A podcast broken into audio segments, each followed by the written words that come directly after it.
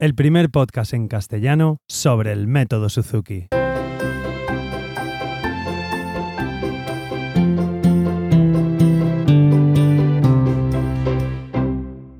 Hola a todos y bienvenidos. Como sabéis, soy Carmelo Sena, soy profesor de guitarra Suzuki y a través de este podcast me gusta compartir mi experiencia en el día a día como profesor y todo lo que voy aprendiendo sobre esta fascinante metodología que es el método Suzuki. Y bueno, hoy, ya que viene el veranito, que ya nos quedan unas semanitas para terminar el curso, quería planear este, este capítulo o hacer este capítulo sobre el repaso. Sí que es verdad que hice, el, si no recuerdo mal, el capítulo 19, creo que es eh, sobre el repaso ya en sí. Lo que pasa es que es un capítulo que hice eh, andando, porque era la época que tenía muy poquito tiempo y así grababa el capítulo desde la escuela hasta casa.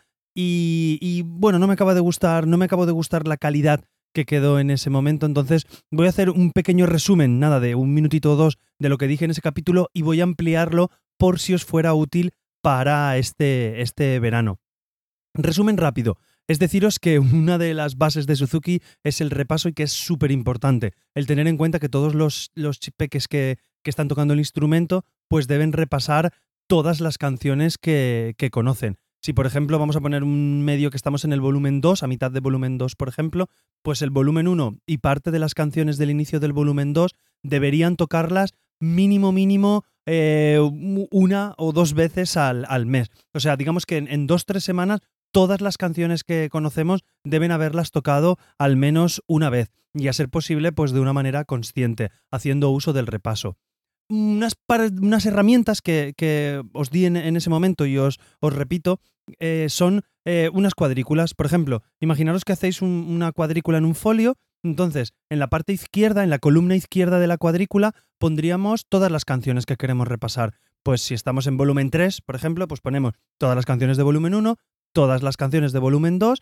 y parte de canciones del volumen 3. Entonces, cuando está la cuadrícula en blanco, decimos, ¿cuál deseamos eh, repasar hoy? Pues mira, la 5 del volumen 1, la 3 del volumen 3 y la 4 del volumen 3, 2, la, que sea. Y las marcáis con una X. Y vamos marcando con una X tal y como vamos repasando las canciones. Entonces es una forma visual muy chula de ver las canciones que hemos repasado más y las que hemos repasado menos. Si por ejemplo la canción 3 del volumen 2 la hemos hecho 5 veces y la siguiente canción ninguna, pues a la derecha de, de esta, a la derecha de esta canción tendremos 5X y, bajo ninguna. Es una manera de hacerle ver al niño o a la niña, oye, esta canción la hemos repasado un montón y esta otra apenas la hemos repasado. Entonces es una manera visual de, ayudarnos de esta forma.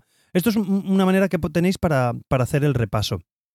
Otra, un poquito más evolucionada y que a lo mejor puede estar un poquito más ideada, es basándonos en esta misma cuadrícula, pero en la columna de la izquierda, en vez de tener las canciones, lo que tenemos son los días. El, día, día 1, día 2, día 3, día 4, así hacia, hacia abajo, en la columna de la izquierda. Y a la derecha, pues tenemos las canciones que vamos a repasar en ese día. Entonces, muchas veces puede resultar este más interesante porque no es tan aleatorio como la otra forma de repaso. En esta forma de repaso, pues nosotros ponemos previamente, pues el día 1 voy a repasar las canción 2, 4 y 8 de volumen 1 y la 2 y la 3 del volumen 2.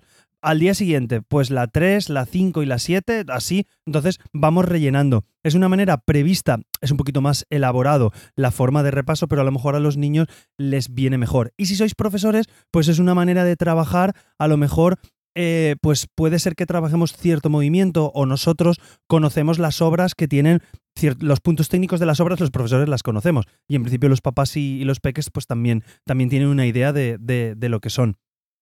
Eh, ¿Qué pasa? Que podemos hacer hincapié en algunas canciones para repasar más esos días o incluso no sobresaturar el repaso. Pues por ejemplo, si tenemos un cierto giro melódico en una canción y ese cierto giro melódico, pues se trabaja en tres canciones diferentes de punto técnico, pues que no coinciden esas tres canciones el mismo día. O si realmente ese punto técnico es el que queremos trabajar, pues hacer esas tres canciones ese, ese día. Mm, ¿Vale? No, no, sé si me explico. Es una manera de controlar mejor el repaso. De la otra forma es un poquito más aleatorio y de esa forma las canciones están prehechas. Os digo marcando con una X, pero puede ser pintando la cuadrícula, puede ser poniendo un gomet, puede ser haciendo una textura, haciendo una textura con un boli, pues haciendo rayitas de una manera y haciendo rayitas de otra manera, vamos completando. cada niño lo sabéis que es de una manera y estos serían como planteamientos generales que nos, nos, nos ayudan a hacer este repaso en la cuadrícula. Otro punto que también os comenté en el capítulo 19, creo que es, eh, es, por ejemplo, utilizar algo físico, pues yo os hablé de, los palos estos que utilizan los médicos para vernos la lengua, cuando, cuando abrimos la lengua y ah, día, ah", y los palos estos que utilizan, o ahora, que es muy apropiado, podemos utilizar palos de polo. Entonces, en estos palos de polo ponemos el nombre de las canciones y los ponemos todos en un bote.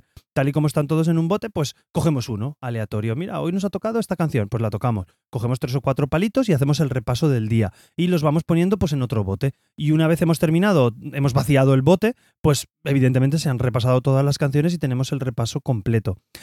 Eh, podemos volver a empezar. Es una manera. Podéis hacerlo con palitos, podéis hacerlo con gomitas, podéis hacerlo con pequeñas pegatinas, podéis hacerlo con, con trocitos de velcro, que con, con con las canciones puestas en, maderitas o, en hojas plastificadas y, ponéis velcro detrás y lo podéis ir pegando en la pared. Hay un montón de recursos.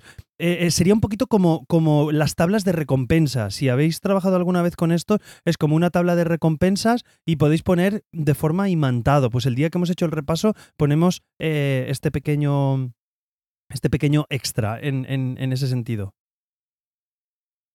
son como las tablas de recompensa, pues estas cuadrículas que cuando se lavan los dientes, pues ponemos un gomet o ponemos algo, es hacer algo similar, pero con el repaso, que puede ser muy útil.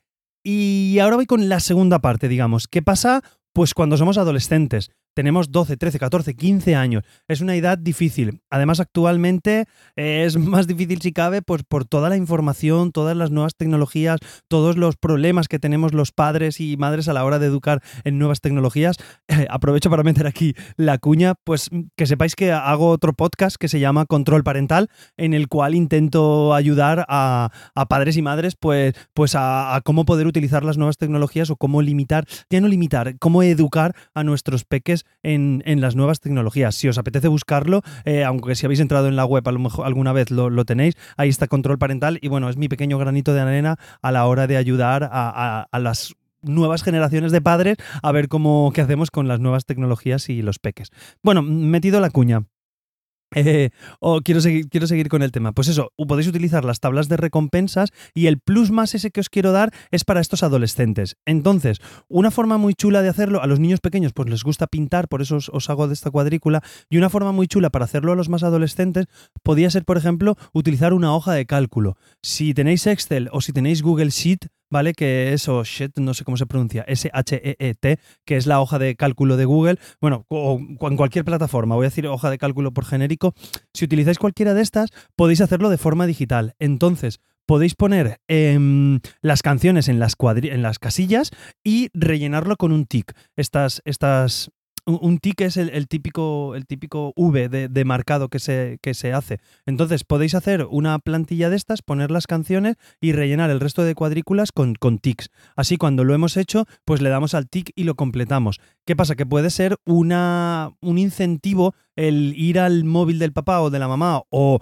o si tienen 14, 15, 16 años, si tienen su propio mm, teléfono o su propio smartphone o su propia tableta, pues tener ahí el mismo el repaso tenerlo en su, en su propia aplicación de Google. Y todo esto es gratuito. Es bajarse la aplicación de Google, crear el repaso y poder hacerlo. Entonces, crear un incentivo, pues cuando rellenemos la tabla, cuando lo completemos, pues mira, vamos a hacernos una merienda chula, lo que siempre os digo, o, o vamos a hacerle un concierto a los abuelitos, o incluso un poquito más material, entre comillas, pues vamos a ver esta película al cine. Mm, siempre intentando hacer un poco refuerzo positivo. Aunque, vale, nunca que sea negativo. Si no rellenas la tabla, no vamos a hacer esto. No, no. Eh, cuando completemos la tabla, pues, pues mira, nos vamos a ir a, merendar o nos iremos esa mañana a la piscina. Yo qué sé, hacer un poco muchas veces no me gusta así recompensar como recompensa física, por así decirlo, o como un refuerzo antinatural. Mola más los refuerzos naturales, refuerzos de abrazos, de cariños, pero bueno, puede ser una buena motivación el irnos a la piscina o a la playa, aunque vais a ir. Como vamos a ir, pues es una manera de, apretarles un poco. Así que creo que sería interesante poder crear estas tablas con ellos. Eh, nosotros los papás, aunque evidentemente si estáis en volumen 4 o volumen 5, no, ya no seguís tanto al niño como cuando estábamos en los primeros volúmenes, porque el rol vuestro ha cambiado. Pero poder ayudarlo, porque en la educación digital estamos todos, eh, poder, poder ayudarlos a crear estos repasos y que ellos mismos lo hagan y sean capaces y conscientes de poder hacerlo. No quiero decir que si tenéis nueve años, ocho años, pues lo, podáis hacer con los, niños pequeños. Entonces, eh, poder, utilizarlo libremente. Simplemente quiero daros este pequeño toque que lo podéis utilizar en, verano tanto de un ejemplo de esta hoja de cálculo de Google Sheet como las cuadrículas que os he comentado antes, os voy a dejar ejemplos en la web del podcast para que lo tengáis y os lo podáis bajar, que lo rellenéis vosotros mismos y que os puedan servir para este verano y ya os iré comentando un pequeño proyecto que tengo entre manos para poder hacer el repaso con estos jóvenes que es más difícil. Es una cosa que quiero amasar este verano y quiero mm, dedicarle tiempo y a ver si, si va cogiendo su fruto y os lo diré aquí. Es un pequeño cliffhanger que os dejo aquí para, para, para que tengáis y dejaros ahí con el ansia, pero bueno, poco a poco yo os lo voy compartiendo todo con vosotros porque esa es la finalidad de esto, ayudarnos, yo ayudaros a vosotros y vosotros ayudarme a mí, que muchas veces con vuestro feedback pues, pues me ayudáis un montón, además me motiváis a seguir con el podcast. Por eso, o, como siempre, quiero animaros a que escribáis valoraciones positivas en la plataforma donde me escuchéis, ya sea Apple Podcast, ya sea Spreaker, ya sea iBox, ya sea cualquier otra plataforma que, que no conozco. Eh, que también estamos, yo lo he hecho todo para que el podcast esté en todos sitios. Entonces, eh, si podéis dejar valoraciones y sobre todo si podéis suscribiros, porque así haréis más visible el podcast, nos posicionan mejor y más gente podrá conocerlo. podrá conocerme.